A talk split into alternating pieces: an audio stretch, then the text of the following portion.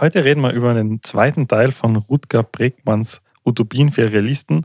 Und ich gebe mal eines vorweg: Es ist gar nicht so einfach, über das Thema zu reden, was wir heute haben. Und zwar, es geht so prinzipiell um die 15-Stunden-Arbeitswoche und das BIP, also Bruttoinlandsprodukt. Ja, lasst es einmal sacken. und dann lasst es die Folge sacken. Viel Spaß beim Hören. Das ist Irgendwas und Bücher, der Buchclub-Podcast. Für alle, die gerne Bücher lesen, die nicht nur unterhalten. Mit Christian und Philipp. Ja, wir sind zurück mit dem zweiten Teil von Rutger Bregmanns Utopien für Realisten. Und heute dreht sich alles um das Thema 15-Stunden-Woche, Bruttoinlandsprodukt und die zwei Dinge in Kombination. Wieder seichte Kost. Aber ganz ehrlich, ich muss zugeben, mir fallen bei solchen Büchern oder bei solchen Büchern fällt mir immer vor allem auf, äh, wie blauäugig ähm, ich doch bin und wie wenig ich wirklich nachdenke. Weil dass es einmal eine Zeit gegeben hat, wo die Fünf-Tage-Woche als Utopie gegolten hat, Mhm.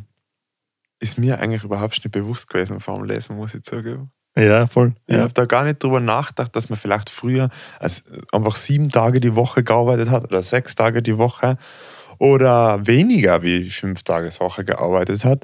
Und dann stellt man mit solchen Büchern immer fest, dass vielleicht die Realität, in der man heute ist, die Utopie der Vergangenheit ist. Umso schlimmer für mich, dass mir keine Utopie das letzte Mal eingefallen ist, wo ich mich hin äh, denke oder hinträume oder hinwünschen würde.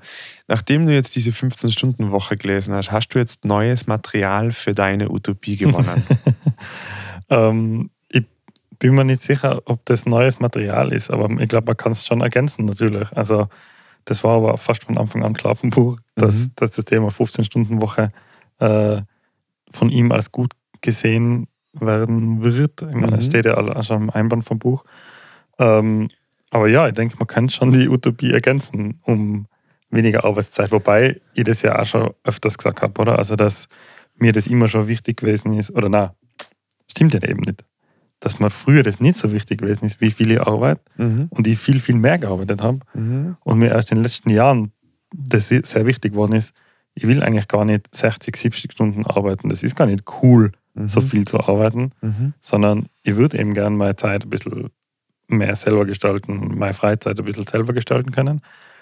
Ähm, Und das ist ja auch das, was er sagt, was eigentlich gut wäre für die Gesellschaft. Oder? Mhm. Ja, aber ich finde es ganz spannend, was du gesagt hast, weil du hast gesagt, kein neues Material ist dazugekommen, weil das ja schon deinen Wünschen entspricht. Habe ich das richtig verstanden? Ja, also ich habe nicht das Gefühl, dass das neu für mich ist. Mhm. Ich muss zugeben, das ist jetzt schon wieder eine Woche her, dass wir über das geredet haben, aber ich bin mir nicht mehr sicher, was in meiner Utopie Teil meiner Utopie, äh, Utopie gewesen ist. Mhm. Also es kann schon sein, dass ich das nicht gesagt habe das letzte Mal, ja. Ähm, aber es fühlt sich jetzt zumindest für mich nicht neu an. Mhm. Weil ich habe mich nämlich auch gefragt, ich glaube, dass jeder und äh, jeder für, über sich selber sagen würde, "Ma, ich möchte gerne nur 15 Stunden arbeiten. Ich hätte Mhm. gern wenig Freizeit. So. Äh, wenig Arbeitszeit. Ich hätte gern und wenig Freizeit. Viel Freizeit. Ja. So. Mhm. Aber ich finde, es ist nochmal ein anderes Thema zu sagen, meine Utopie ist, dass gesetzlich verankert ist zum Beispiel oder dass die Gesellschaft, das für alle gilt, Mhm. 15 Stunden die Woche zu arbeiten. Mhm. Weil meine Hypothese ist, und das kommt so im Buch, zumindest kommt mir das so vor, ist es halt zwischen den Zeilen versteckt, dass diese Utopie sich auch ein bisschen mit unserer Ausrichtung und unserem äh, Konsum und unserer Welt, wie sie aktuell gestaltet ist, zum gewissen Grad in, in einem Konflikt steht. Mhm, auf jeden Fall. Und deswegen finde ich, ist es was anderes, nochmal zu sagen, ich würde gern weniger arbeiten, Mhm. weil das, also ich sage jetzt einmal, weniger arbeiten, gleicher Standard, gleicher Konsum, gleiche Werte erleben zu können, das will ja jeder Mhm. und jede. Aber mal zu sagen, vielleicht äh, dieser, diese Konsumgesellschaft und ich denke jetzt gerade drüber nach, zum Beispiel, wir wollen ja Haus bauen ähm, und dass du dann eben sagst, nein, tue dann an, das geht sich einfach nicht mehr aus in diesem neuen Arbeitsmarktmodell, dass man sich so ein großes Haus baut oder dass man das so, sich die Dinge kauft oder auf Urlaub fährt oder so, weil jeder muss ein bisschen den Konsum einschränken, damit Mhm. das auch funktioniert. Das ist ja dann nochmal eine andere Utopie für mich zumindest. Ja, sicher sogar. Ja. Ja. Da geht es ja dann schon über in die fast unrealistische, ich meine, gut, da sind wir wieder in der Diskussion, sind Utopien immer unrealistisch Mhm. und hin und her. Ähm, vielleicht tun wir das jetzt unrealistisch ab und dabei ist es eigentlich gar kein Problem. Wie meinst Ja, er sagt ja, also wir haben oder du hast jetzt gerade gesagt, ähm, es ist quasi nicht möglich, das zu vereinen, den Standard gleich zu lassen, äh, einfach weniger zu arbeiten. Mhm. Das ist quasi nicht zu vereinen, aber vielleicht ist es ja zu vereinen und wir wissen leider einfach noch nicht wie. Mhm. Ja, stimmt. Weil ja. was schon auch stimmt, was er sagt, dass wir ja die Entwicklung genützt haben, oder zum Beispiel Milchkühe haben 1970 ähm, halb so viel Milch gegeben wie 2010. Mhm. Beziehungsweise umgekehrt eigentlich, also 2010 äh, doppelt so viel Milch wie 1970.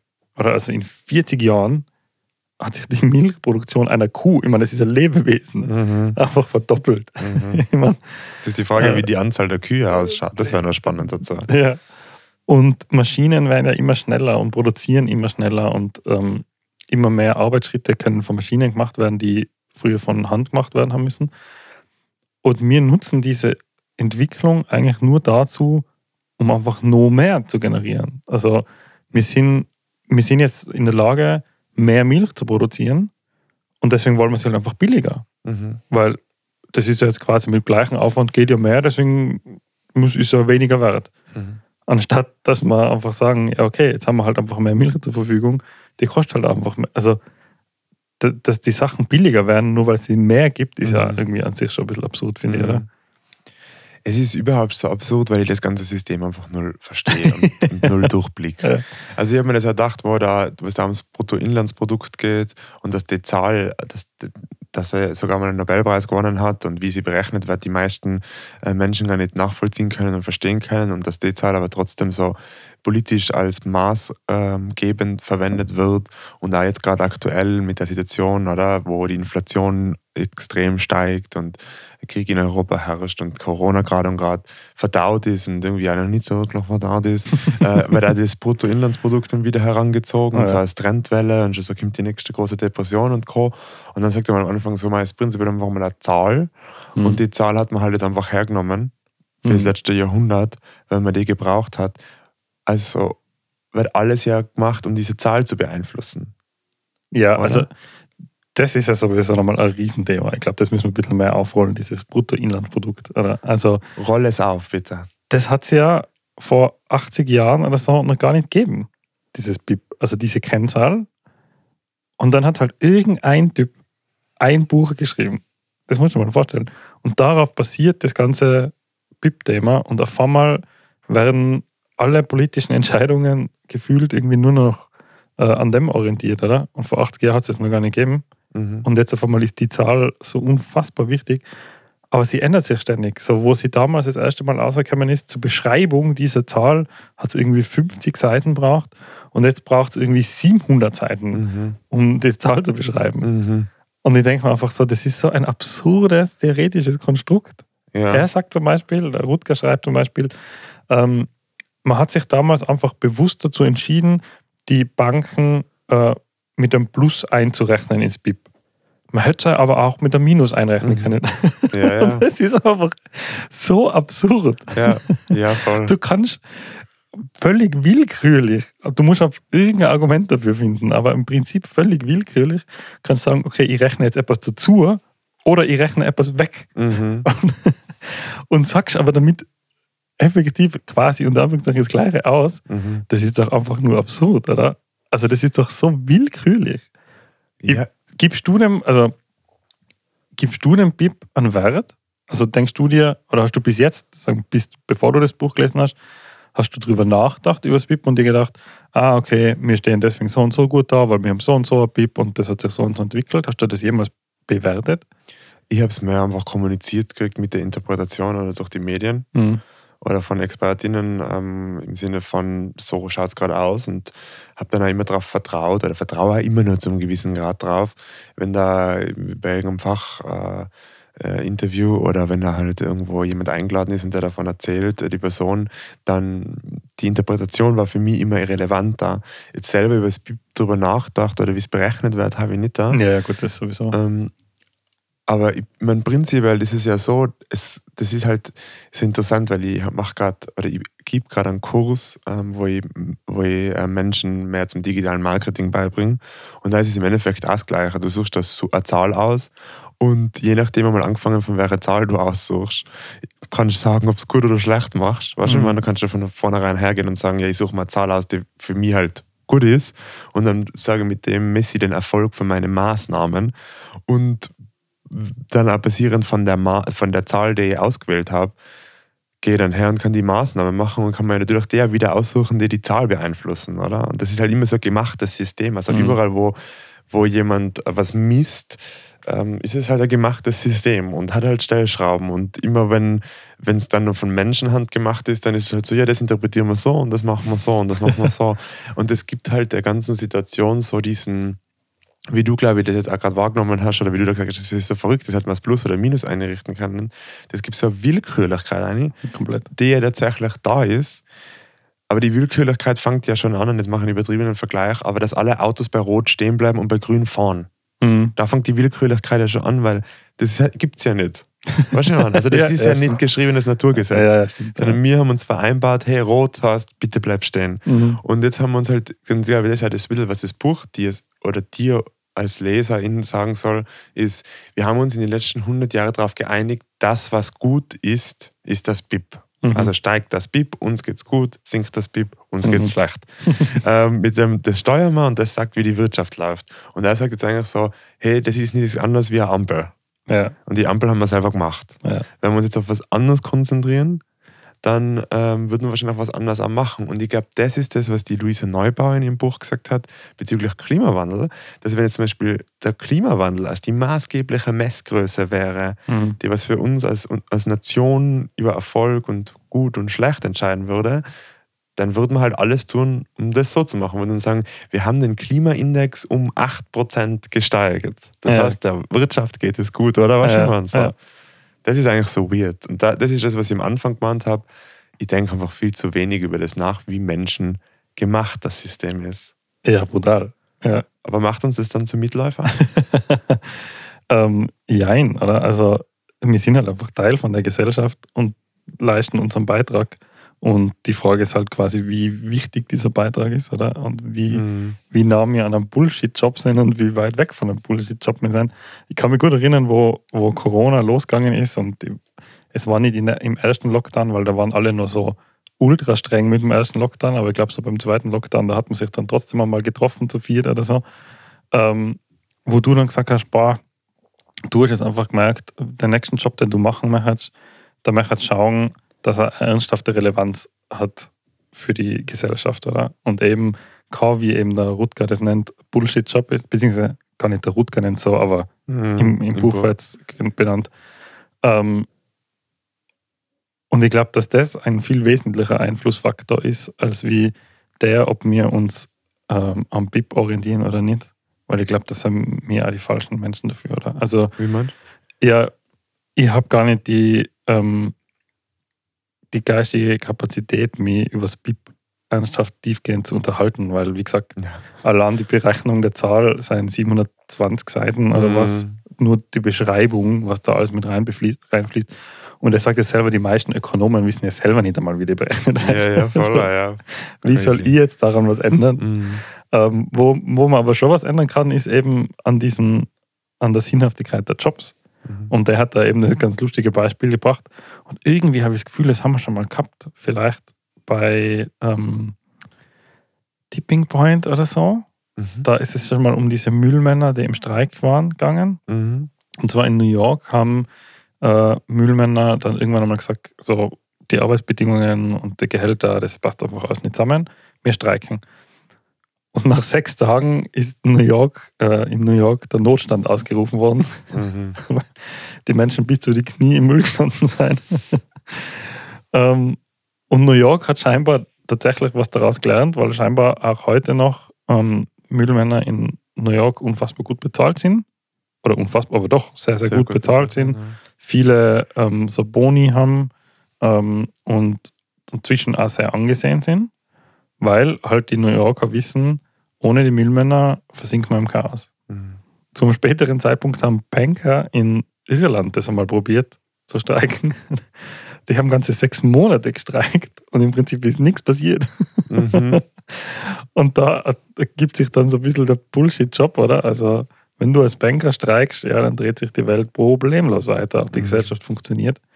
Ähm, was er aber als, schon als kleiner Asterix angeführt hat, ist, die Menschen in Irland haben sich ja dann alternatives Geldsystem überlegt, so mit Schuldscheinen und Schecks und so Sachen. Das heißt, so ganz ohne den Finanzsektor geht es ja auch nicht, oder? Mhm. Das war das, was ich aus der Geschichte mir gedacht habe, ist, die Iren haben einfach das selber in die Hand genommen. Mhm. Die sind einfach hergegangen und gesagt, okay, wir machen das, glaube ich, über die Bars, oder? War das Mhm, ein ja, Beispiel? genau. Dass die, die Bars dann diese Schuldscheine ja halt angenommen haben und, und, und so verteilt haben und Co. Äh, Und dann haben wir gedacht, den Müll hat halt in New York niemand angepackt. Mhm.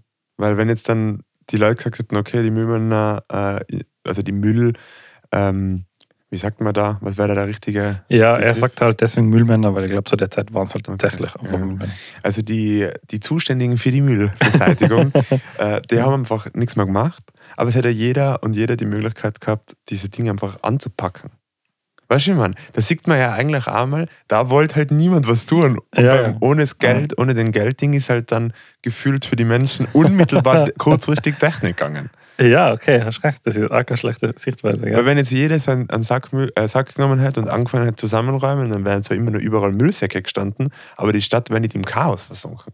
Ja. Also das ist immer so, finde ich, ganz spannend. Aber es zeigt natürlich die Geschichte sehr eindrucksvoll, dass es gewisse Berufe gibt, die für uns essentiell sein, für unser Zusammenleben, oder wie das Beseitigen von Müll und manche halt eher menschengemacht sind. Mhm. Und da sagt er ja auch am Schluss, unser, ähm, das ist wieder das, der, das, so dieser, dieser Zusammenhang zu dem, was du vorher gesagt hast, umso mehr es davon gibt, umso weniger ist es wert Mhm. oder? Und äh, umso mehr Müll es gibt, umso weniger ist es für uns wert. Aber im Endeffekt ist es eigentlich ziemlich viel wert, weil wenn man es nicht beseitigt oder wenn man es nicht recycelt oder wenn man sich nicht was überlegt, dann hat es halt Auswirkungen auf ganz viele Ebenen. Glaubst du, dass es da so ein bisschen darum geht, was sind die kurzfristigen und die langfristigen Auswirkungen für die Menschen? Mhm. Ich, nein, ich glaube, es geht schon eher um, was sind die tatsächlichen Auswirkungen für die Gesellschaft. So, Mhm. weil ich finde das Müllbeispiel schon immer noch nicht schlecht. Die, wenn du knietief im Müll stehst und alles stinkt und alles ist extrem grausig, das tragt viel, viel wesentlicher zu deinem, zu deinem, äh, zu deinem Alltagsglück bei. Mhm. Also zu deiner Lebens, wie sagt man denn da? Mir. Lebensqualität. Lebensqualität, danke Mhm. äh, tragt es viel wesentlicher dazu bei, als die Frage nach, ähm, wie viele Aktien sind jetzt gerade auf der Börse gehandelt worden. Oder? Mhm. Natürlich hängt das alles zusammen und natürlich kommt das irgendwo her, aber er, ich glaube, er bezieht es auch ein bisschen daraus, dass durch das, das, durch das, dass wir so viel produktiver geworden sind und so, haben wir mehr Zeit geschaffen. Mhm. Und in der Zeit kann man jetzt zum Beispiel mehr Sport machen, Mhm. also mehr Hobbys betreiben, mehr Freizeit mit Freunden, Familie verbringen. Oder man kann mehr arbeiten. Oder man hat mehr Zeit für sinnlose Dinge. Mhm. Und dann entstehen so sinnlose Dinge wie der Aktienmarkt zum Beispiel. So, so habe ich das interpretiert, was, was Ja, Rutger schreibt, ja. oder? Die Frage ist, braucht es den Aktienmarkt wirklich? Also er würde es auch ohne funktionieren? Beziehungsweise, was er ja sagt, ist, dass ja der Aktienmarkt per se, die erzeugen ja keinen Wert, sondern die verschieben nur Geld. Mhm. Und das ist so ein bisschen das, der Kern der, Mhm. des Problems. Die verschieben den Wert, aber sie erzeugen keinen Wert. Im Gegensatz zum Beispiel zu einer Landwirtschaft, die ja wirklich tatsächlich was Wert erzeugt. Oder Mhm. zu anderen Dienstleistungen wie ähm, Lehrer oder, oder Ärzte oder so, die mit ihrem Handeln ja tatsächlich Wert erzeugen. Mhm. Ähm, und die, da ist es ein bisschen für mich die Frage begraben, woher kommt der Raum für das Sinnlose? Durch die Entwicklung. Mhm. Aber hat das Sinnlose dann nicht genauso sein Recht quasi wie halt die Kunst oder so auch, weil halt, wir haben ja Zeit dafür, so quasi. Ja, ja. Oder? Weil wir, wir können ja eh nicht mehr ausgraben. So, vor 50 Jahren oder vor 100 Jahren ist die Waschmaschine erfunden worden. Dann ist der Wäschetrockner erfunden worden, dann ein Geschirrspüler, dann ein Auto. In den letzten paar Jahren ist einfach immer nur ein bisschen ein besseres Smartphone erfunden worden. Mhm. Also so die, diese großen äh, Erfindungen, die unser Leben wesentlich erleichtern, sind ja in den letzten Jahren nicht so übertrieben groß gewesen, oder? Findest Ja, was denn zum Beispiel? iPhone 13. Ganz gleiche wie das iPhone. Ja, wenn du es jetzt an am, am, am naja, das, das finde ich. Ja, gut, das ist immer darauf an, welchen Blickwinkel du einnimmst. Aber vergleiche mal dein heutig, deinen heutigen Tag mit deinem Tag vor zehn Jahren. Wenn du das vergleichst. Angefangen von der, der Art und Weise, wie du Musik hörst, wie du Medien, alle Medien konsumierst, was du als für Funktionalitäten auf deinem Smartphone hast, was du Zugang für Informationen hast, welche Services du äh, ähm, annehmen kannst. Die ganze medizinische Behandlung ist in Österreich auch besser geworden, die Sachen, die dir zur Verfügung stellen, die, die Bereitschaft in der Gesellschaft für gewisse Themen ist gestiegen. Also es gibt schon viele Entwicklungen. Das würde jetzt zu sagen, es wird nicht alles besser, sondern es ist immer nur alles gleich. Aber nein, nein, so meine ich es nicht. Ich glaube, sicher gibt es viele Entwicklungen. Also, dass die Medizin immer besser wird, Mhm. das meine ich gar nicht, sondern ich rede schon von so äh, massive Alltagseinschneidungen machen ja die Entwicklungen halt nicht mehr, oder? Also, wie die Waschmaschine erfunden worden ist, das war ein Riesenthema, Mhm. weil, weil Hausfrauen plötzlich unfassbar viel mehr Zeit gehabt haben, weil sie halt sonst ein Drittel vom Tag damit äh, ähm, beschäftigt waren, die Wäsche zu waschen, weil es Mhm. einfach unfassbar müßig ist, mit der Hand Wäsche zu waschen. Aber solche Entwicklungen gibt es ja nicht mehr so viele. Sagt, also Ja. ist jetzt nicht meine persönliche Beobachtung, so, Mhm. sondern das habe ich so ein bisschen zwischen den Zeilen ausgelesen Mhm. bei, beim Rutger, dass er sagt, wir sollten die Zeit wieder ein bisschen effektiver nutzen, äh, um nicht einfach nur mehr zu konsumieren und nur mal ein Mhm. bisschen ein besseres Smartphone zu haben, Mhm. sondern eben quasi um diese großen Probleme zu lösen. Aber da geht es wieder zurück zu dem, was ich am Anfang gesagt habe. Also, wo ich eben glaube, dass die Utopie nicht, dass die aktuelle Welt mit der Utopie nicht vereinbar ist. Weißt du, ich meine, weil das ist ja das Beispiel, warum das für mich hinkt, so ein bisschen der, der Weizen und die Banker, als, als das übertriebenes Ding, Mhm. oder? Wo er Mhm. sagt, so, die Banker, die machen einfach, die erzeugen keinen Wert und der Weizen, der erzeugt eigentlich einen Wert. Am Ende des Tages ist es immer nur so, wir schreiben aktuell dem Weizen keinen Wert zu. Ob ich 5 Kilo Weizen habe oder 10 Kilo Weizen habe, ist mir aktuell total egal, weil wir im Überfluss leben, oder? Ja. Und vom anderen ist es ein, rarere, ein re, rares Gut, Ja. der Wohlstand, oder? Also noch mehr und noch Dinge so. Und deswegen, also als Beispiel, eine simples, simple Referenz vielleicht dazu ist, wenn ich mir halt ein Haus baue und ich sage, ich möchte jetzt unbedingt viel Raum haben und ich möchte einen Pool haben und Co. bla bla, dann äh, baue ich mir vielleicht das Haus und dann nehme ich, weiß ich nicht, 500.000 Euro Kredit auf. Und mit den 500.000 Euro Kredit habe ich eine Abhängigkeit geschafft und den muss ich dann die ganze Zeit bedienen. Mhm. Und dann muss mein Job mir das Geld erwirtschaften, damit ich den Kredit zahlen kann. Dann kann nichts mehr passieren. Dann kann ich nicht einfach sagen, so aktuell, also heute, jetzt arbeite ich einfach weniger. Wenn mir die Fixkosten, jetzt irgendwas 3000 Euro im Monat zahlen oder Mhm. sowas, dann muss ich das System, das muss ich im Laufen halten lassen, Mhm. weil das die Vereinbarungen sind, die ich mit mir selber getroffen habe. Und ich finde, wir befinden uns genau in der Situation. Wir haben unser Haus gebaut mit einem Pool und einem wunderschönen Wohnraum und einem riesigen Grundstück. Mhm. Und das kostet 3000 Euro im Monat. Das sind halt die Banker, die Geld verschieben oder die ganzen, dass man eben so Jobs, wo so viel erzeugt wird, dass man die nicht so gut zahlen oder dass man dritte Weltländer ausnutzen oder diese ganzen Dinge. Das haben wir alles in Kauf genommen und jetzt stehen wir da und sagen, wir müssen immer nur 3000 Euro im Monat zahlen für unser Haus. Ja. Ähm, und jetzt können wir nicht, finde ich, einfach hergehen und sagen, naja gut, jetzt beschließen wir einfach, der Pool ist uns doch nichts mehr wert und äh, oben die Dachterrasse auch nicht, ja? und das große Grundstück auch nicht. Das ist mir einfach nichts mehr wert, weil ich muss immer nur die 3000 Euro zahlen. ja, das stimmt. Ja. So sehe ich es gerade ein Ja. bisschen, weißt du? Mhm. Und deswegen denke ich mir, ja, natürlich, das ist die Utopie und das ist immer das Wichtige, dass es die Wertverschiebung gibt. Mhm. Dass man auf einmal, dass die Zeit, die weniger Verbindlichkeiten mehr wert ist als das Haus mit Pool und Dachterrasse. Mhm. Aber jetzt, jetzt stellt immer halt nur aktuell die Frage, wie kämen wir aus dem Kredit aus? Du, so Ja, irgendwie sehe ja. es gerade.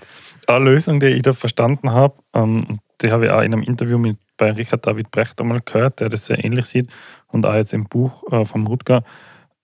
Ich, unfassbar, ich kenne mich unfassbar schlecht aus. Ich habe es in der letzten Folge schon gesagt, das macht ja auch das Grundeinkommen so ein bisschen schwierig, Mhm. weil ich mir einfach so wenig auskenne. Aber ähm, wenn Aktien verkauft werden, das geht ja inzwischen unfassbar schnell. Also teilweise hat man hat so ein Börsenhändler, wahrscheinlich nicht das richtige Wort, ähm, so ein Aktienhändler, Dude oder Dudette, hat so eine Aktie teilweise vielleicht für ein paar Sekunden weil halt irgendwie in der Zeit so schnell ähm, gewechselt wird. Und wenn man diese Transaktionen besteuern würde, weil im Moment werden die nicht besteuert, und zwar mit so einem Mikrosteuer, das heißt, man zahlt ganz einen, ganz einen kleinen Beitrag dafür, dass man diese Aktion, äh, Transaktion machen darf, damit könnte man unfassbar viel Geld generieren, scheinbar. Mhm. Und damit könnte man auch unfassbar viel finanzieren, also wie zum Beispiel das bedingungslose Grundeinkommen, was uns ja schon ein bisschen helfen würde, die 3000 Euro Fixkosten zu tilgen. Mhm. Also wenn es das bedingungslose Grundeinkommen gäbe, Mhm. wenn du sagst, okay, wir haben diese 3000 Euro, weil unsere Gesellschaft hat sich auf hat den Kredit schon aufgenommen, der ist schon da. Mhm. Der geht nicht weg, dieser Kredit. Da hast du Mhm. recht, oder? Und wenn man jetzt das bedingungslose Grundeinkommen, Bedingungs ich bringe das Wort nicht aus. Egal, nenn es einfach bedingungsgroßes Grundeinkommen. ist doch egal. wenn dieses bedingungslose Grundeinkommen äh, quasi durch zum Beispiel solche ähm, Mikrosteuern Mhm. äh, finanziert werden würden könnte, dann würden es statt 3000 Euro vielleicht nur 1500 Euro sein. Mhm. Äh, und die könnte ich durchaus stemmen, Mhm. weil wir haben ja nicht vor, gar nichts mehr zu arbeiten, sondern wir haben ja vor, ähm, produktiver in der Zeit zu sein, in der wir tatsächlich arbeiten, aber dafür weniger Zeit damit zu verbringen, zu arbeiten. Mhm. Weil wir haben, wie du am Anfang gesagt hast, wir kommen aus einer Welt, wo man 70, 80, 90 Stunden die Woche gearbeitet hat, an 5, 6, 7 Tagen die Woche. Und haben uns dann runterentwickelt, runterentwickelt. Der Ford war, Ford war dann irgendwie der Erste, der dann die 5-Tage-Woche eingeführt hat. Kellogg's waren dann die Ersten, die irgendwie die 6-Stunden-Tag eingeführt haben. Und dann waren wir unten auf 4-Tage-Woche, 6 Stunden am Tag. Und aus irgendeinem Grund haben wir es geschafft, Mhm. jetzt wieder oben zu sein auf 5 Tage Woche, 40 Stunden ist Standard. Mhm. Und die meisten Leute rühmen sich sogar damit, wie viele Überstunden sie machen. Plus wir haben den Multiplikator von den ganzen technologischen Errungenschaften, Plus die das. uns die Prozesse erleichtert haben. Plus das, Das ist ein unglaublicher Multiplikator noch dazu, die es ja vor Jahren auch nicht gegeben hat. Was ist, was, also, was What immer. happened? What happened? Ja. Und das, obwohl es Studien gibt, die belegen, dass wenn man weniger arbeitet, man erstens weniger Fehler macht, dadurch produktiver arbeitet, weniger Unfälle gibt, Mhm. mehr Zufriedenheit. Also, es ist ja alles nur besser. Was ist passiert? Why? Ja. ja, und das glaube ich ist das, was er sagt, das Pipi ist passiert. Ja. Das ist die Messgröße, die wir versuchen zu beeinflussen. Und das heißt, mehr zu erzeugen. Mhm. Oder? Also, das ist irgendwie so ganz, das ist echt eine schräge, schräge Konstellation, wo man so als Laie dann immer mehr Facetten so ein bisschen Ja. aufmacht. Ja, Und gleichzeitig wird einem so ein bisschen schlecht dabei. Keine Ahnung, wo es hingeht. Das einzige Bauchgefühl, was ich habe, ist, wir befinden uns jetzt gerade in einer Phase, wo die Zahnräder stocken anfangen. Mhm. So fühlt das für mich zumindest extrem an. Mhm. Sie stocken extrem und es hat überall Schleifspuren und so man kann schon stehen bleiben. Und da gibt es ganz viele verschiedene Gründe, oder? Also Covid, die Sicherheitssituation in Europa aktuell und ich finde aber auch ganz viele kulturelle und Generationsdinge. Also so viele Faktoren, Mhm. die mir wahrscheinlich nur weniger einschätzen Oh kann. ja, unfassbar. Also keine Ahnung. Also die Folge war ja für mich schon äh, sehr interessant. Ich hoffe, ihr habt so ein bisschen folgen können, was wir da geredet haben, weil es war schon ein bisschen chaotisch, weil es einfach so ein komplexes Thema ist. Mich würde interessieren, wie ihr das einschätzt, was, was ihr quasi davon haltet, von dem, was wir jetzt die ganze Zeit geredet, habt, äh, geredet haben. Also schreibt uns gern äh, an podcast.irgendwas-buch.at oder hinterlasst uns eine Rezension auf Apple Podcast. Neuerdings geht es auch auf Spotify. Also meldet euch. Das ist ein komplexes Thema. Ich glaube, da gibt es noch ein bisschen Diskussionsbedarf. Da gibt es auch bei uns einiges an Klärungsbedarf. Und nächste Woche kommen wir dann zum einfacheren Thema. Wir reden über offene Grenzen. oh je. Viel Spaß beim Lesen. Mehr zu irgendwas und Bücher findest du auf Instagram und auf irgendwas-buecher.at. Jetzt am besten gleich folgen und keine Episode mehr verpassen.